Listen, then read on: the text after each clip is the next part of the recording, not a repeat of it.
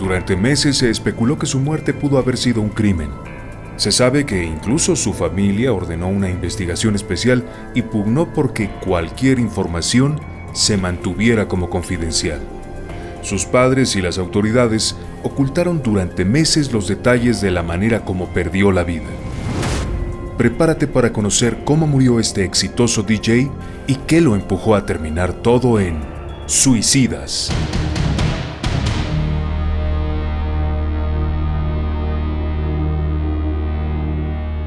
Avicii. Primera parte.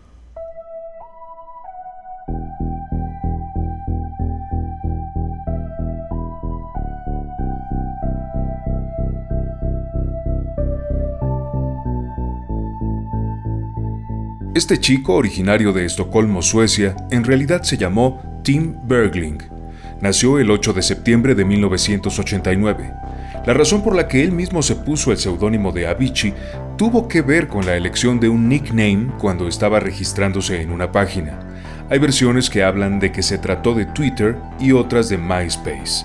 El caso es que su nombre real ya lo tenía otro usuario y decidió poner el de Avicii. Un amigo le había comentado que ese término escrito con una sola I es como se nombra al nivel más bajo del infierno budista. Le gustó y decidió usarlo añadiéndole otra I.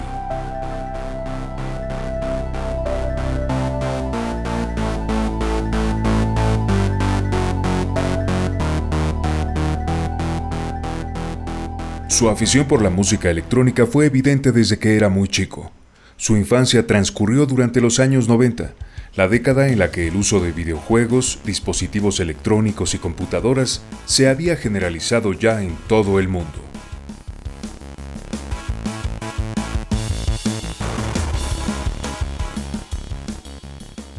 A los 18 años, encerrado en su habitación, consiguió hacer una mezcla de la canción del videojuego Commodore 64 Avicii logró venderla a través de una pequeña compañía discográfica llamada Strike Records, y ese mismo año, 2008, produjo, grabó y publicó la primera canción de su autoría, Man Man, para participar en un concurso organizado por la disquera Pete Tong.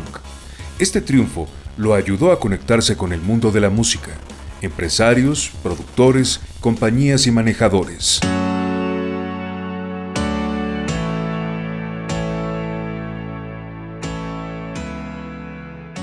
A este joven DJ de finales del siglo XX le inspiraban otros ya consolidados como Eric Pritz, Leadback Luke, Tiesto, Daft Punk, Axwell y Steve Angelo.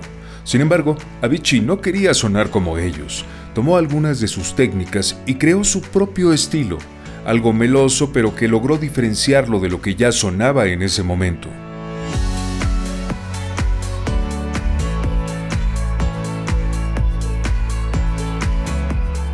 Algo curioso es que en 2010, cuando colaboró con otro DJ sueco John Dalbach con la canción Don't Hold Back, decidió hacerlo modificando su nombre, apareciendo como Jovici. Aún es un misterio el por qué lo hizo, pero este mismo año consiguió un contrato con la cuarta compañía de discos más importante del mundo y realizó su primera gira internacional por Europa del Este y Estados Unidos. Con solo 21 años de edad, Avicii se había convertido en el nuevo DJ de moda alrededor del mundo.